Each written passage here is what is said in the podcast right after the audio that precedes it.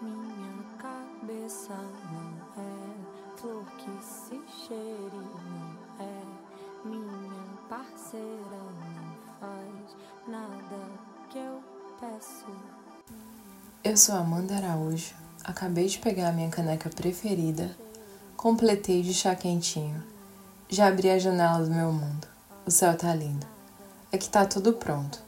Só esperando você abrir a sua janela para começarmos a ver juntos toda a beleza desse mundão lindo. Então, me conta, como você tem alimentado a sua ansiedade? A minha, ela faz uns jejuns intermitentes bem malucos. E aí ela passa uns dias sem ser alimentada, às vezes até algumas semanas. Mas aí chega um dia que eu resolvo ouvir todas as minhas milhões de possibilidades, todas as possibilidades que a minha mente consegue imaginar, e eu acabo alimentando a minha ansiedade em um dia com todo o alimento que ela não teve por dias ou semanas. Esse ano, que veio cheio de reviravoltas e tem sido regido por incertezas, não que incertezas sejam algo real, algo real, eu considero certeza uma ilusão. Não há nada que possa garantir que algo é certo.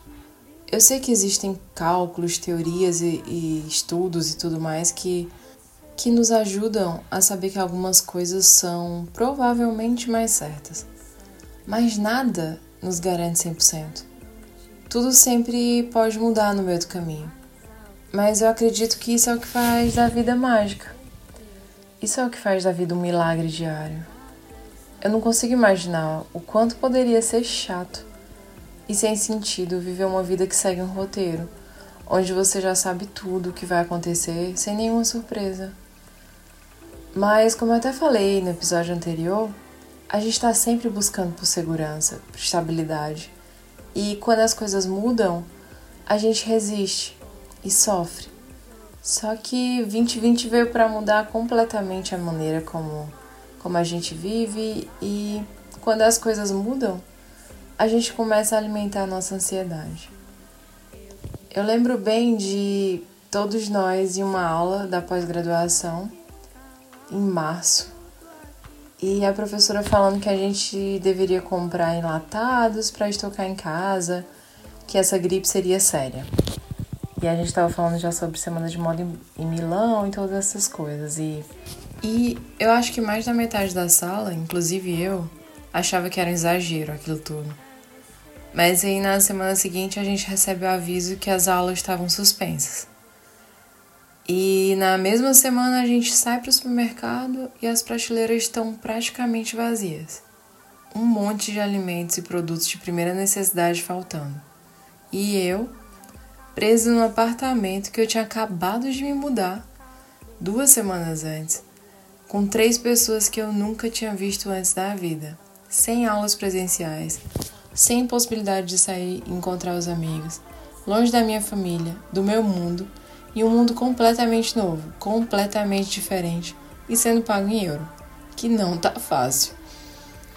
E pronto, trancada em casa, sem poder sair para caminhar, sem poder encontrar pessoas fora de casa, sem poder fazer tudo que era normal, óbvio e certo para mim. Aí já viu, né?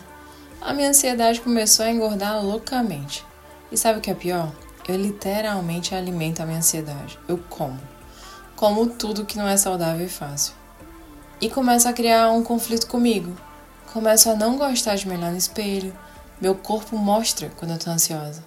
Eu nem sei quantas vezes eu já repeti esse padrão. E aí a gente começa a quarentena aqui em Portugal. Primeiro eu achava que ia ser algo que ia passar logo um mês, talvez, três no máximo. Impossível nos dias de hoje ninguém encontrar uma solução para isso. E eu fui perdendo o hábito de caminhar, fui ficando preguiçosa, comecei a atualizar séries e filmes, a ler livros, tudo na esperança de que o mundo voltasse ao normal logo. Mas aí, 15 dias depois, a faculdade resolve iniciar aulas ao vivo, online, entre a turma, entre a nossa sala. E o mundo não parecia que voltar mais para o que era antes. Quando eu recebi a notícia das aulas online, minha primeira vontade foi de voltar correndo para casa. Mas aí eu lembrei que na minha casa eu ia estar sozinha, que eu ia voltar para Fortaleza para ficar sozinha, talvez, sei lá, adotar 10 gatos e me tornar a senhora dos gatos aos 31 anos. E aí eu pensei que eu podia voltar para casa dos meus pais, mas aí eu seria mais um vetor para eles. E aí eu pensei nisso, naquilo, naquilo outro, pensei, pensei, nossa, minha ansiedade estava imensa, super bem alimentada. E o que eu fiz? Decidi ficar. Decidi que aqui eu estava mais segura, que talvez fosse o melhor lugar para mim nesse momento. E agora eu pergunto: para que serviu criar todos esses cenários? Para que serviu pensar, gastar energia, imaginar, criar um milhão de possibilidades, sofrer e todas as possibilidades que no fim eu nem conseguiria seguir ou tentar? A ansiedade faz isso. Ela é a nossa imaginação criando um sofrimento em coisas e situações que nem existem. E não é que a gente não tenha que pensar em todas as possibilidades, mas pensar de maneira racional e e entender qual é a melhor é diferente de criar um monte de cenário que traz algum sofrimento, que traz algum sentimento não agradável. Isso é o que a ansiedade traz. E aí, em plena pandemia, eu comecei a ler um livro chamado O Poder do Agora.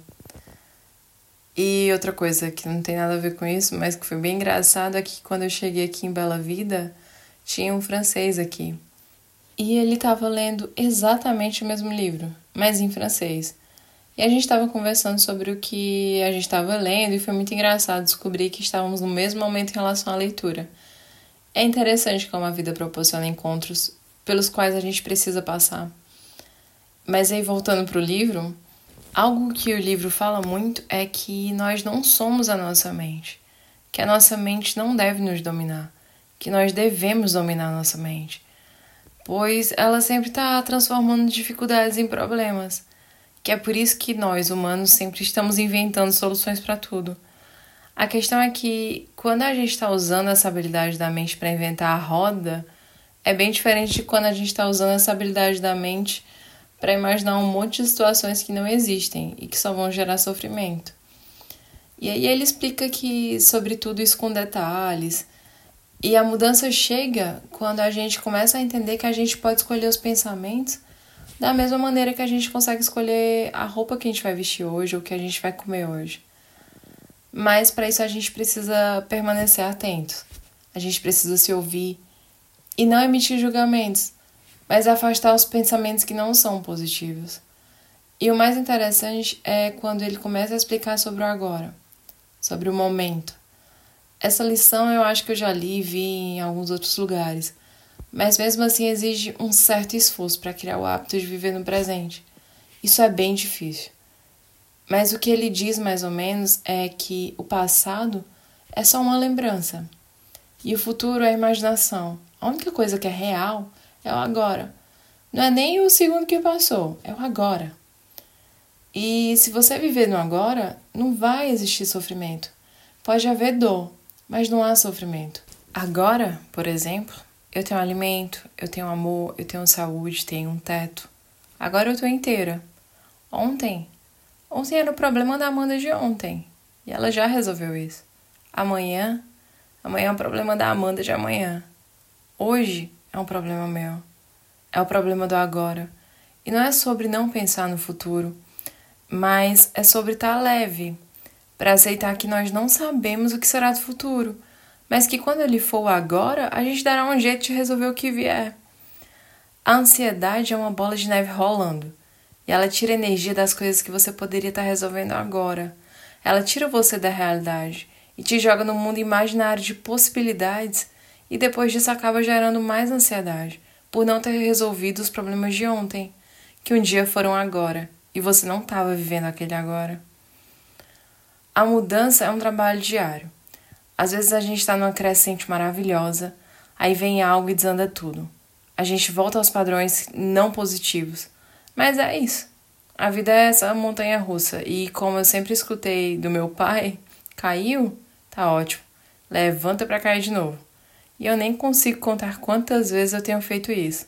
E cada marca que eu carrego faz parte da construção de quem eu sou. Da Amanda de agora. E voltando lá para o início da pandemia, Eu fiz uma amizade linda com as pessoas que moraram comigo. Hoje eu carrego como pessoas incríveis na minha vida. Eles foram a minha família durante o lockdown. A gente se ouviu e se ajudou tanto. A gente bebeu, comeu, riu e chorou junto. A gente teve dias de medo, dias de aflição e dias de euforia. Ah, e a gente adotou um gatinho que a gente achou no quintal. Judite, que logo na primeira visita ao veterinário a gente descobriu que era um macho e a gente já precisava de um nome novo. E que nos fez ficar a primeira noite em claro, e no dia seguinte os pais gatinhos vieram buscar. Sim. A gente ouviu uns miados lá no quintal e a gente achava que era, poderia ser os pais.